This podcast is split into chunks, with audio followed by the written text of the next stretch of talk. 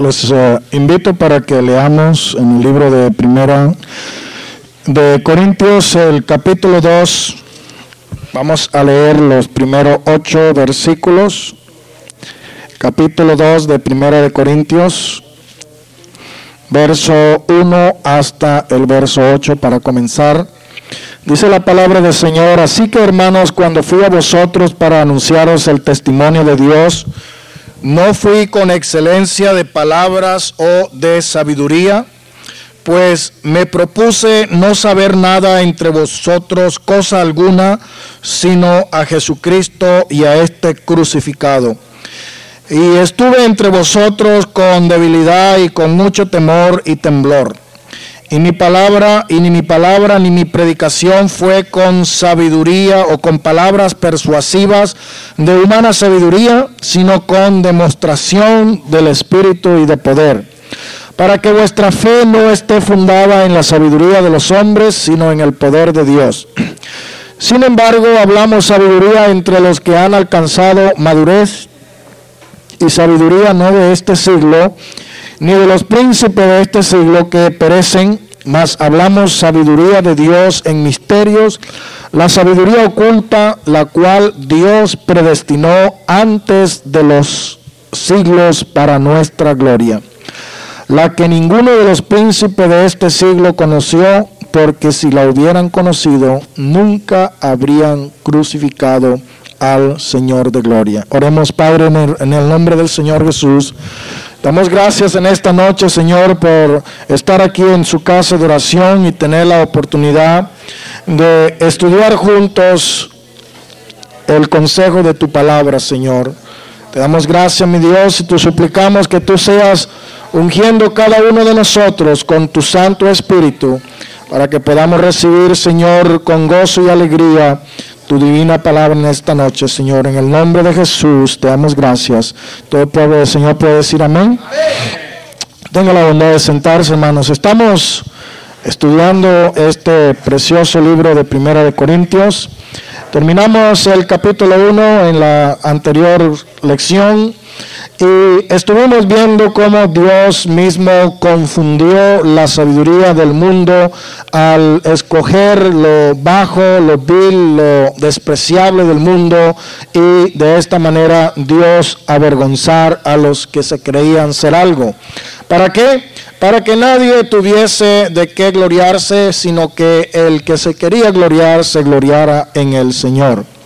Ahora podemos ver aquí en este nuevo capítulo 2 que Pablo enfatiza nuevamente y dice que el testimonio o el mensaje que él anunció y que él predicó no consistía en excelencia de palabras o de sabiduría humana él enfatiza nuevamente que no había venido con el propósito de hablarles de cosas que no podían entender, sino que les habló con palabras muy sencillas.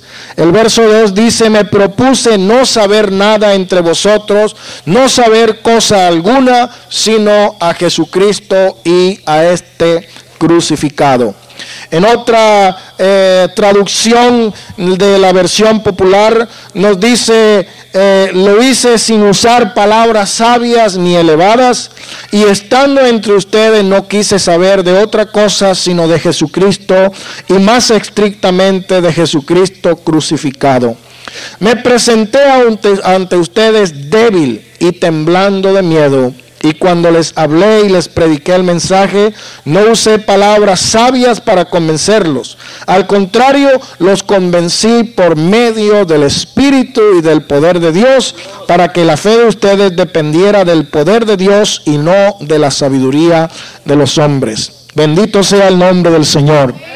Hermanos, la iglesia pentecostal se caracteriza desde su nacimiento porque siempre ha dependido del el movimiento del Espíritu Santo.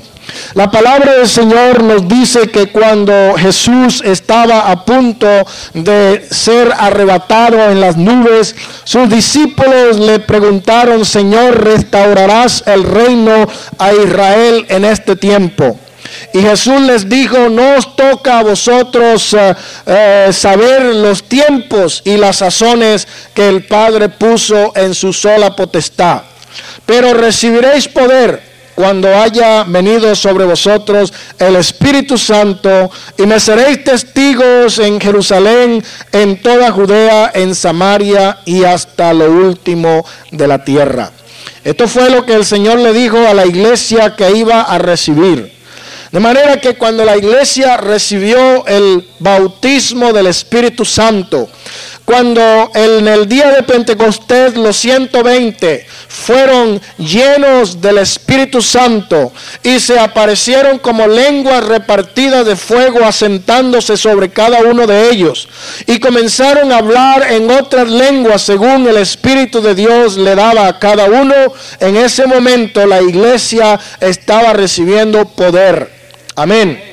Hay varios tipos de poder. La iglesia no solamente eh, puede decir que recibió una fuerza ah, activa, sino que la palabra poder se traduce de diferentes maneras. Hay una palabra que significa ah, kratos y la palabra kratos implica gobierno, autoridad.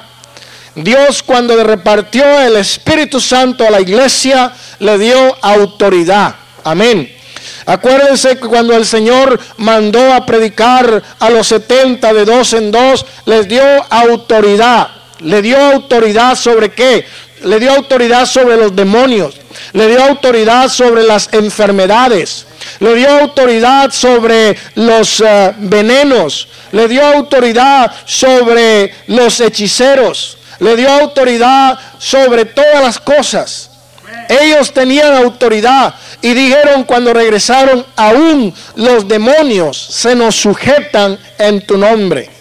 ¿Por qué? Porque iban en el nombre de Jesucristo y con la autoridad de Dios. Hermanos, cuando Dios reparte el Espíritu Santo a la iglesia, Él da autoridad, el gobierno, el dominio. Amén. Pero también la palabra poder significa o se traduce como energía. Y la energía es un poder que causa movimiento, que produce un efecto, que produce un trabajo. Oímos hablar de energía eléctrica, oímos hablar de energía hidráulica, oímos hablar de energía ah, atómica o nuclear. Y sabemos que la energía eléctrica puede mover motores, puede hacer trabajar máquinas. La energía pone en movimiento la fuerza. Hermanos, cuando Dios ha repartido el Espíritu Santo en la iglesia, también ha puesto la iglesia en acción. Ha puesto la iglesia a trabajar ha puesto la iglesia a movilizarse. Cuando el avivamiento del Espíritu Santo llega a la iglesia, no es necesario decir hay que salir a evangelizar. No es necesario decir hay que salir a repartir tratados. No es necesario decir hay que salir a testificar. Porque la energía del Espíritu Santo es una fuerza que causa movimiento, que nos hace trabajar. Amén. Gloria al nombre del Señor. Entonces tenemos que ese poder es gobierno, pero también ese poder es energía. Y hay otra palabra también que es dínamos. Y la palabra dínamos implica o significa una energía o un poder interno. Uno que tiene el poder para llegar a ser o para desarrollar algo. De manera que Dios equipó a la iglesia con la debida autoridad con el debido poder, con la debida energía para que el trabajo de la iglesia se pudiese hacer. Gloria al nombre del Señor. Dijo el Señor Jesús en una oportunidad que cuando lo lleven a los tribunales, porque él había advertido a la iglesia que la iglesia iba a padecer persecución, que la iglesia iban a ser llevadas a los tribunales, que muchos iban a morir, el Señor les anunció anticipadamente que ellos iban a padecer, que ellos iban a sufrir porque Él les indicó que era necesario que a través de muchas tribulaciones pudieran entrar en el reino de Dios. Él les había anunciado que iban a venir tiempos duros para la iglesia. Amén. Y él les estaba diciendo estas cosas con el propósito de que estuviesen alentados, que tuviesen la confianza de que cuando estas cosas vinieran, ellos iban a poder tener ese poder, esa autoridad para resistir todas las cosas. Gloria al nombre del Señor. ¿Cuánto decimos gloria a Dios? Jesús entonces les había anunciado a la iglesia que estas cosas iban a suceder. Amén. Pero Dios equipó a la iglesia, la preparó, le dio el poder y la autoridad. ¿Cuánto decimos gloria al nombre del Señor? Cuando el apóstol Pablo, o mejor dicho, cuando Jesús le dijo a la iglesia, ustedes van a ser llevados a los tribunales. Ustedes lo van a llevar a la corte. Pero no se preocupen. Ustedes no tienen por qué afanarse de qué es lo que van a decir en defensa de vuestra fe. La Biblia nos dice que nosotros debemos estar preparados todo el tiempo para responderle a aquellos que demandan una razón de nuestra fe. Amén. Pero también el Espíritu Santo da palabra de ciencia y de sabiduría. Y es algo que no depende de usted en el momento. Es algo que a veces usted habla y parece que otra persona estuviera hablando en su lugar. Es como que las palabras fluyen de su boca sin saber de dónde vienen. Y el Señor dijo, no se preocupen por lo que ustedes vayan a tener que decir, porque el Espíritu Santo, el Señor mismo le pondrá palabras en su boca para que responden. Lamentablemente muchas personas holgazanas y flojas se han basado de este verso para no prepararse y muchas veces piensan que solamente es pararse delante de un grupo de personas y hablar sin saber ni de qué están hablando con tal de hablar. Dice, no, yo sé que el, el Espíritu me va a dar palabras en el momento. Sí, es necesario a veces que la persona tenga preparación para poder saber de qué está tratando de hablar. Amén. No le sucede como he dicho algunas veces de un predicador que siempre acostumbraba a cerrar los ojos y abrir la Biblia y poner el dedo y donde ponía el dedo ahí decía que el Señor le había mostrado que predicara.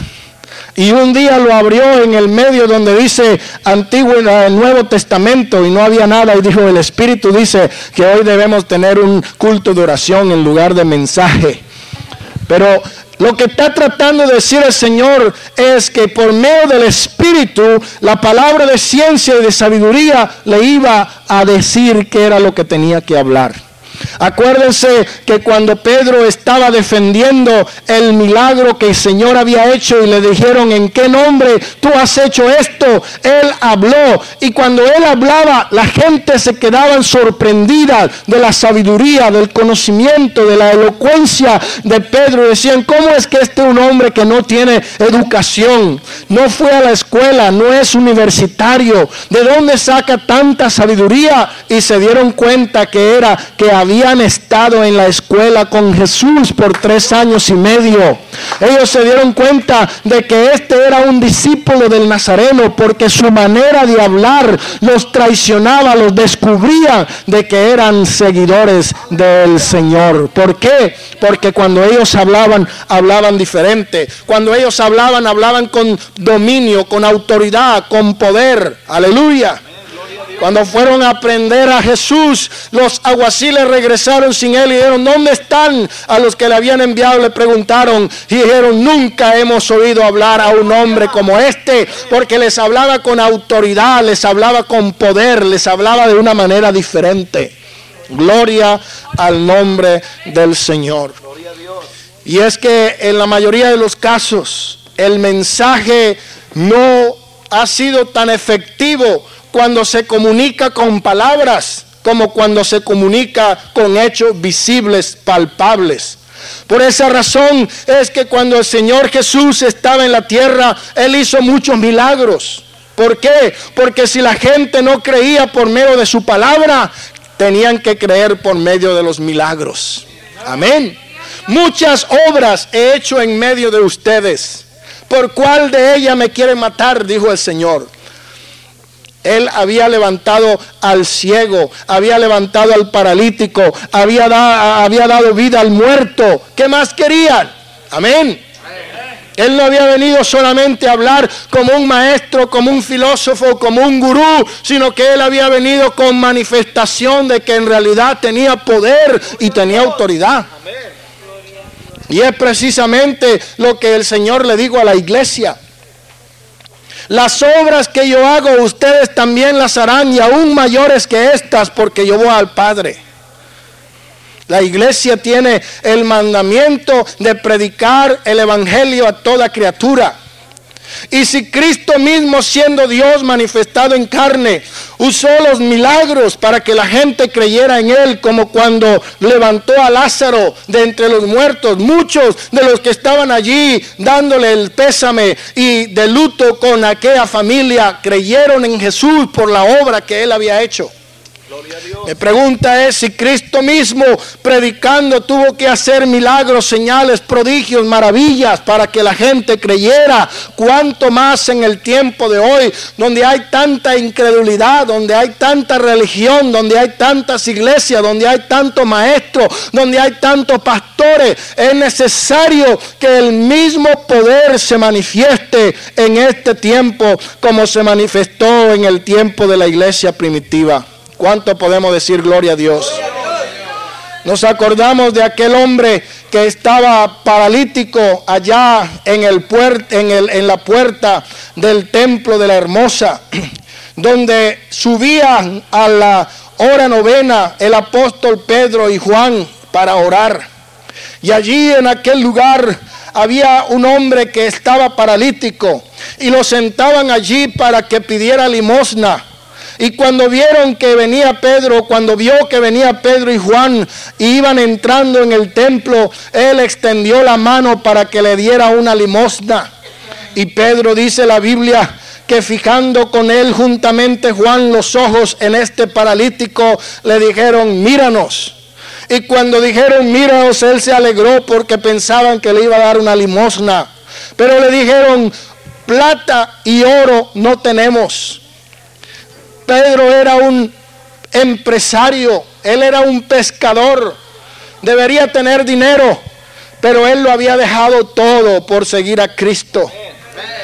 Él podía tener mucho dinero en la bolsa de la venta del pescado, pero un día el Señor le dijo, ven, sígueme y yo te haré pescador de hombre. Aleluya. Y él fue uno de los que dijo, Señor, nosotros lo hemos dejado todo. ¿Qué iremos a recibir? Y el Señor le dijo, no hay nadie que haya dejado todo, que no reciba en este mundo cien veces más y en el venidero la vida eterna. Pedro no tenía nada. Él dijo, míranos, no tenemos oro o plata, pero lo que tenemos de eso te damos. En el nombre de Jesús de Nazaret, levántate. Y aquel hombre obedeció con fe la voz de de Pedro y se levantó y salió saltando como un corderito corriendo por todos lados. ¿Cuántos le glorifican al Señor? Esta es la clase de mensaje que hace estremecer el diablo. Esta es la clase de mensaje que no necesita un sermón elocuente. Cuando usted puede ver que este paralítico estaba allí tullido por tantos años, pero el poder de Dios lo levantó, es necesario que usted tenga un corazón muy duro y muy, muy ciego para no sentir el impacto del poder de Dios. ¿Cuánto dicen gloria al Señor? Después que Pedro fue amenazado por los eh, judíos, dice la Biblia que él regresó a su al lugar donde estaban congregados sus hermanos y allí ellos se pusieron en oración y dijeron en aquella oportunidad orando al Señor, mira Señor sus amenazas y concede a tus siervos que con todo de nuevo hablen tu palabra. Eh, fíjense hermanos que Pablo no está diciendo que está mal hablar con denuedo. Pablo no está diciendo que está mal hablar con sabiduría, con cordura. Porque ellos están orando, Señor, permite a tus siervos que con todo denuedo hablen tu palabra. Pero eso no es todo. En eso no consistía todo. En el capítulo 4 y en el verso 30 dice, mientras extiendes tu mano, ¿la mano de quién? La mano de Jesús. La mano de Dios hace proezas. Tu diestra, oh Jehová, hace maravillas. Extiende, Señor, tu mano para que se hayan, para que se hagan milagros, para que sean gloriosas las obras de Dios. Dice aquí, mientras extiendes tu mano para que se hagan sanidades, señales y prodigios mediante el nombre de tu santo Hijo. ¿Qué le parece? Cuando oraron, el lugar donde estaban congregados tembló y todos fueron llenos del Espíritu Santo y hablaban con denuedo la palabra de Dios. Y la multitud de los que habían creído eran de un corazón y de un alma. Muchos se convirtieron. ¿Por qué? Porque con gran poder, oiga bien, con gran poder los apóstoles daban testimonio de la resurrección del Señor Jesús y abundante gracia era sobre todos ellos. Era un mensaje que iba acompañado de poder. Si Cristo está resucitado, Él tiene que hacer las mismas obras que Él hizo cuando estuvo en la tierra. ¿Por qué? Porque creemos que Jesucristo es el mismo ayer y hoy y por todos los siglos. ¿Cuántos glorifican el nombre del Señor? ¿Cuántos le dan gloria al nombre de Jesús? Vemos más adelante los milagros de Pablo también. Si podemos ver en el capítulo 9, vamos a ver en el capítulo 9 a Pedro todavía en acción. Dice la Biblia en el verso 32 que Pedro estaba visitando los santos en Lidia. Y había un hombre que se llamaba Enea, que hacía ocho años que estaba en la cama, era paralítico, estaba tullido. Y le digo, Pedro, Eneas, Jesucristo te sana, levántate y haz tu cama. Y enseguida se levantó. Y esto lo vieron los que habitaban en Lidia y en Sarón, los cuales se convirtieron al Señor.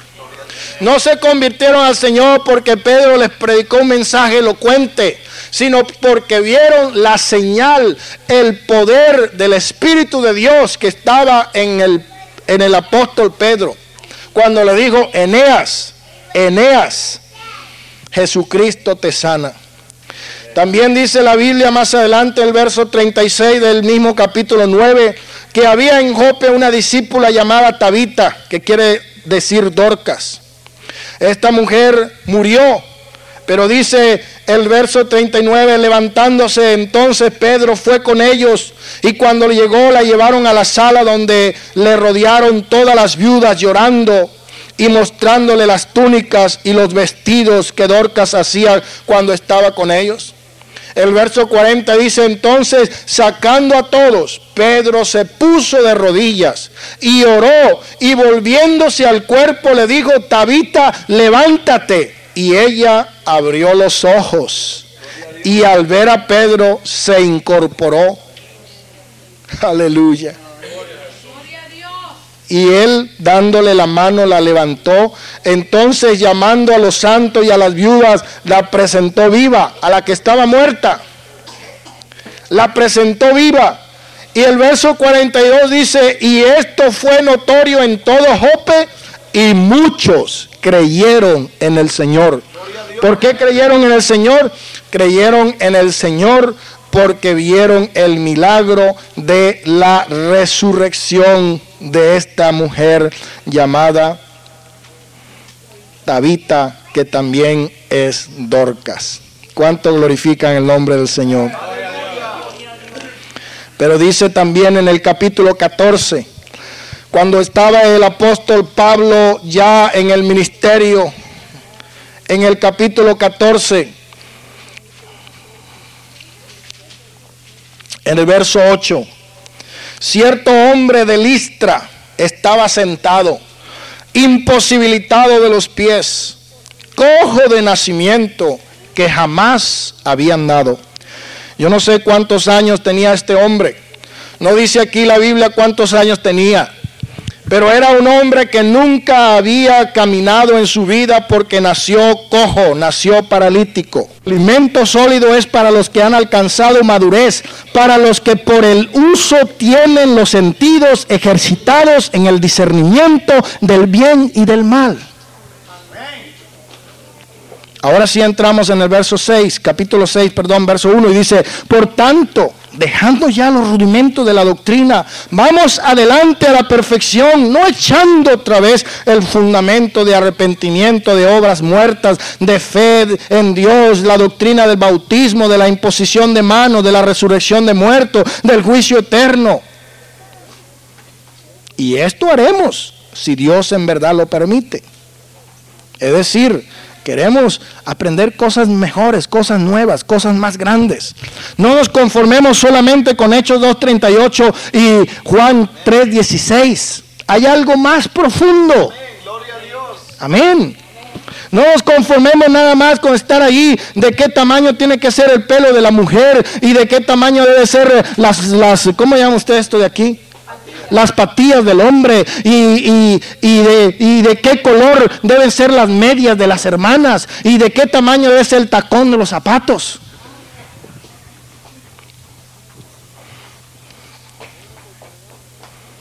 En una oportunidad me dijeron, hermano, ¿qué piensa usted de las medias de color de las hermanas? Le dije, pues yo no pienso nada, ni me he fijado. ¿Por qué? Dice, no, porque es que allá en México las que usan medias de color son las prostitutas, las rameras. Y si una hermana va con medias de color, la van a chiflar ahí por las calles creyendo que está a la venta. Y por eso está prohibido las hermanas que usen medias de color. Le dije, pues, ¿eso será ya? Pero de donde yo vengo no es así, así que para mí no es ningún problema.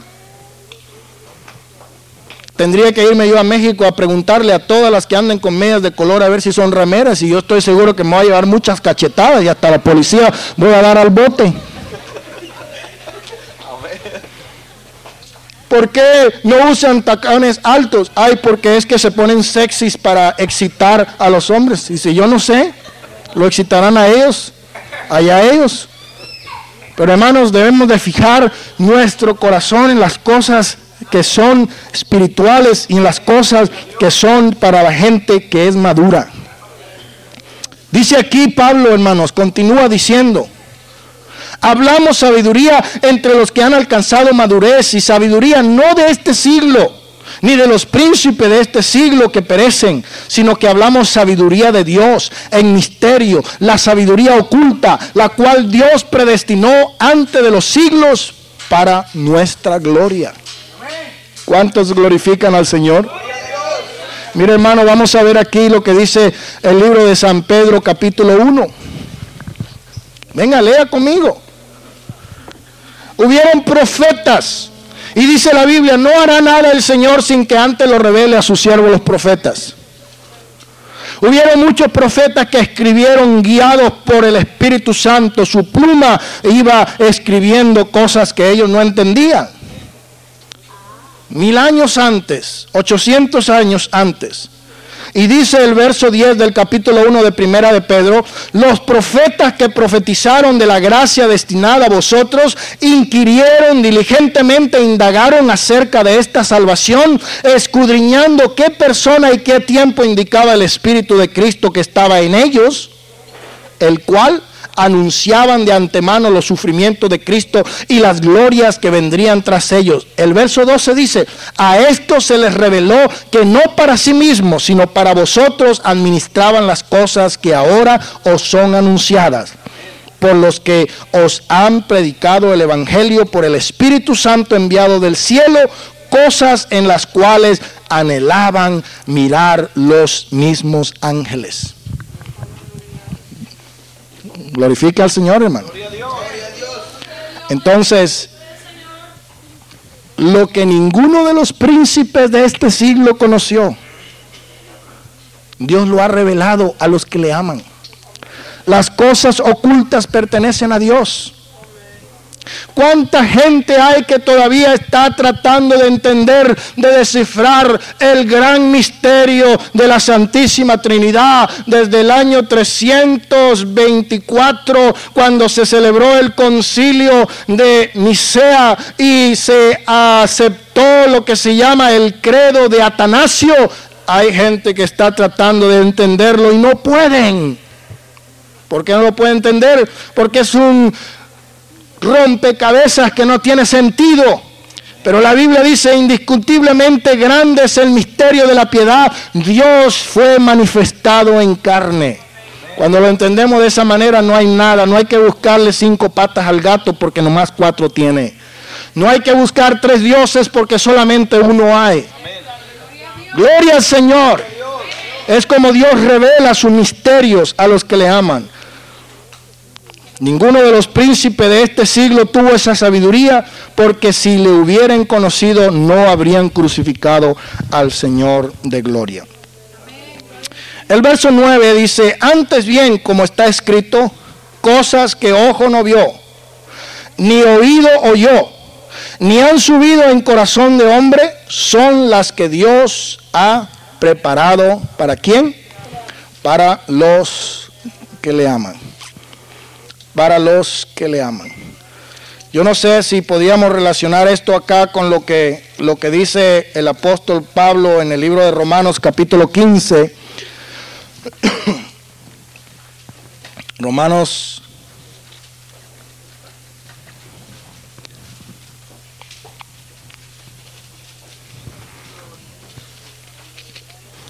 A ver si es libro de Romanos, capítulo 15.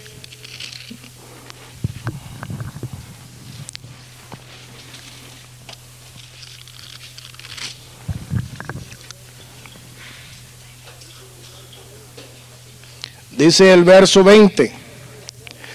De esta manera me esforcé en predicar el Evangelio no donde Cristo ya hubiese sido nombrado para no edificar sobre fundamento ajeno, sino que como está escrito, aquellos a quienes nunca les fue anunciado acerca de él verán, y los que nunca han oído de él entenderán. ¿Cuánto dan gloria a Dios? Así que cosas que ojo no vio, ni oído oyó, ni han subido en corazón de hombre, son las que Dios ha preparado para los que le aman. Dios nos las reveló a quién? A nosotros, dice Pablo. ¿Por medio de qué? Por medio del Espíritu. Porque el Espíritu todo lo escudriña, aún lo profundo de Dios. Dice la palabra del Señor que el Espíritu Santo nos guía a toda verdad. El Espíritu Santo convence al mundo de pecado, de justicia y de juicio. La Biblia dice, nadie viene al Padre si no es por mí. Algunos dicen nadie va al Padre como si el Padre estuviera en otro lugar, pero la Biblia dice nadie viene al Padre si no es por mí. Cuando dice viene es de allá para acá. Es como si Jesús estuviese diciendo el Padre y yo somos una sola cosa. Pero luego él dice, nadie viene a mí si no le fuese dado del Padre. Es como que nadie va al Padre si no es por mí y nadie viene a mí si no es por el Padre. Pero la palabra del Señor nos dice que es el Espíritu Santo el que nos guía ¿A quién? A Dios. Nos guía a Cristo. Por eso que el Espíritu Santo es el que convence. La predicación de la palabra puede ser muy elocuente y puede ser muy hermosa, pero el Espíritu Santo es el que convence en el corazón del hombre y la mujer de pecado, de justicia, de juicio y es el que nos guía a toda verdad y a toda justicia. Es el que nos guía a Dios. Usted vino al conocimiento de Dios y usted dice, bueno, el que me ganó a mí para el Señor fue fulano de tal. el pastor que me trajo a mí al camino del Señor fue fulano de tal. El instrumento humano que Dios usó fue ese, pero quien realmente lo trajo a Dios fue el Espíritu Santo. Porque Dios estaba en Cristo reconciliando al mundo consigo mismo. Y ahora que Cristo se fue porque Él dijo, más les conviene a ustedes que yo me vaya, porque si yo no me voy el consolador no puede venir. El consolador es el Espíritu Santo, el paracleto de Dios, el abogado, el intercesor, el defensor. Por eso es que ahora podemos decir que el Señor dijo, ahora estoy en medio de ustedes, pero luego vendré y estaré adentro de ustedes. Por eso Pablo dice que el Espíritu Santo es Cristo en nosotros, la esperanza de gloria. Y si tenemos el Espíritu de Cristo, tenemos la mente de Cristo, tenemos el Espíritu de Dios, tenemos la unción del Altísimo. Dice la, Juan, ya no tenemos necesidad de que nadie nos enseñe. Eso no quiere decir que no necesitamos maestros pero que el Espíritu Santo mismo nos ilumina para entender la enseñanza de la Escritura. El Espíritu todo lo escudriña aún lo profundo de Dios. Porque ¿quién de los hombres sabe las cosas del hombre sino el Espíritu del hombre que está en él? Así tampoco nadie conoció las cosas de Dios sino el Espíritu de Dios. Para conocer las cosas de Dios necesitamos tener el Espíritu de Dios. Nosotros no hemos recibido el Espíritu del mundo, sino el Espíritu que proviene de Dios para que sepamos lo que Dios nos ha concedido. Qué lástima que hay muchas personas que se conforman solamente con hablar en lenguas, con despeinarse el chongo de vez en cuando, con saltar y dar unos brinquitos y dice sentí bendición y con eso se conforman. Pero hay algo mucho más que eso. Es como que si algún pariente suyo se muere y le deja una gran herencia de millones, y usted nada más vaya al banco y le dice, mire señora cajera, haga el favor y me da unos 10 dólares que necesito para poner gas.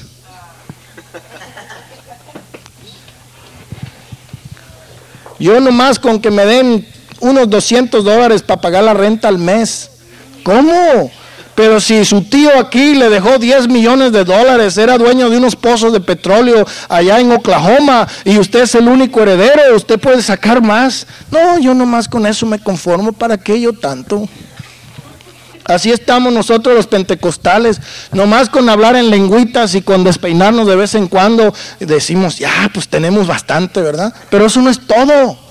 Hay mucho más que conocer. Hay dones que están a la disposición de todos. Dice Pablo, no quiero que ignoréis acerca de los dones espirituales. Están a disposición de la iglesia los dones ministeriales, los dones operacionales. Son muchas las cosas que Dios nos ha concedido. Pero necesitamos saber en qué consiste nuestra heredad. Saber qué es realmente lo que Dios nos ha dado. Y no conformarnos simplemente con poquito. Verso 13, lo cual también hablamos no con palabras enseñadas por sabiduría humana, sino con las que enseña el Espíritu, acomodando lo espiritual a lo espiritual. Hay un peligro terrible, hermanos, y es que muchas veces hay personas que quieren espiritualizar lo literal y hacer literal lo espiritual. Y la Biblia habla en dos sentidos. La Biblia habla en un sentido literal y la Biblia habla en un sentido espiritual. Y cuando es un sentido espiritual, tenemos que interpretarlo como algo espiritual y no como algo literal. Por eso el Espíritu nos ayuda a acomodar lo espiritual a lo espiritual. El hombre natural no percibe las cosas que son del Espíritu de Dios. Ya hemos hablado acerca de esto en el capítulo anterior porque para él son locura, no las puede entender porque se han de discernir espiritualmente. En cambio, el espiritual juzga todas las cosas. ¿Usted es espiritual?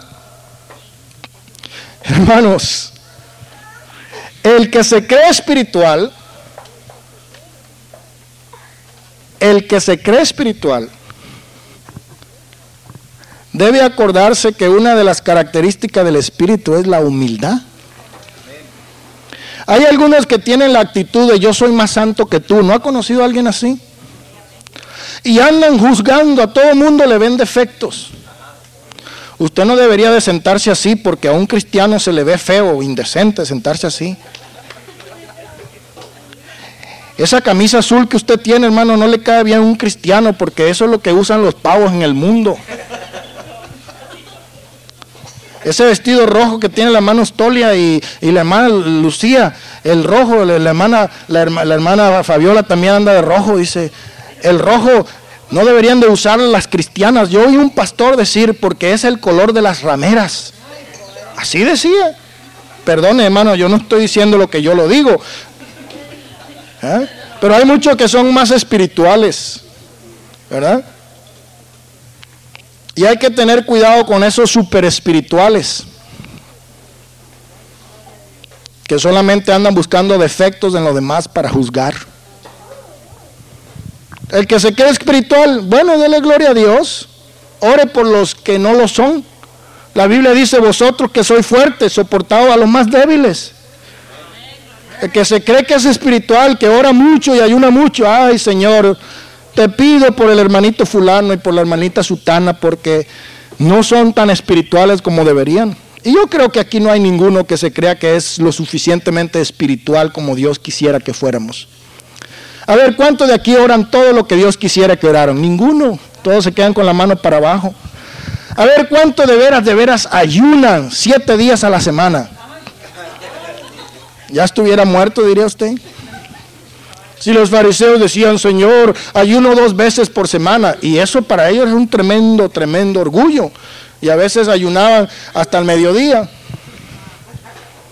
Una vez una hermanita que estaba quedándose con nosotros dijo que iba a ayunar y bueno, como a las 11 de la mañana ya estaba comiendo y le digo, ay hermana, ¿y usted no dijo que iba a ayunar? Y dice, sí hermano, ya ayuné, estoy rompiendo el ayuno. Y le dije, oye, ¿cómo es que ayuna usted? Dice, pues yo ayuno desde la noche anterior que como hasta más o menos las 11 cuando ya me da hambre. Eso es mi ayuno. Le dije, hermana, si eso es ayuno, yo ayuno todos los días porque yo nunca desayuno. Me vengo a almorzar como a las 12, a la 1. Si así es como ayunamos, no estamos ayunando. Pero el espiritual juzga todas las cosas. Juzga todas las cosas. No es que anda juzgando a todo el mundo, juzga todas las cosas. Es decir, ¿será esto bueno? ¿Será esto malo? Acuérdese que hay algunos que andan juzgando a los demás, tratando de sacarle la paja que está en el ojo ajeno y no se dan cuenta que tienen una viga del tamaño de un roble. El espiritual juzga las cosas, no las personas. Porque la Biblia dice, no juzguéis para que no sea juzgado. Y la Biblia dice que Cristo no vino al mundo a juzgar al mundo, a condenar al mundo, sino para que el mundo sea salvo por medio de él. Y dice el verso 16, porque ¿quién conoció la mente del Señor? ¿Quién le instruirá? Mas nosotros tenemos la mente de Cristo. Qué bueno que nosotros podamos decir, tengo la mente de Cristo. Tengo la mente de Cristo. La Biblia dice, si alguno tiene el espíritu de Cristo, el tal no es de él. Ahora no solamente tenemos que tener el espíritu de Cristo, sino también la mente de Cristo. Entonces, para resumir este capítulo, en primer lugar, se hace recordar a los corintios que la revelación cristiana no ha recibido nada de parte de la sabiduría humana. Pablo no usó la sabiduría humana, sino que usó la demostración del Espíritu y del poder de Dios. En segundo lugar, recordemos que las verdades espirituales no pueden descubrirse por medio de la sabiduría humana, sino por medio de la revelación. En tercer lugar, recordemos que Dios ha revelado aquellas cosas ocultas que estaban preparadas para que nosotros las recibamos. En cuarto lugar, entendamos que las cosas reveladas se enseñan en palabras que el Espíritu mismo lo ha dado. Y en último lugar, recordemos que las cosas espirituales se disciernen espiritualmente. A su nombre. Gloria al Señor. De esta manera terminamos el capítulo 2 de Primera de Corintios. Que el Señor nos ayude a seguir estudiando su bendita palabra. Pongámonos de pie en esta noche y les invito para que cantemos un canto que dice bellas palabras de vida.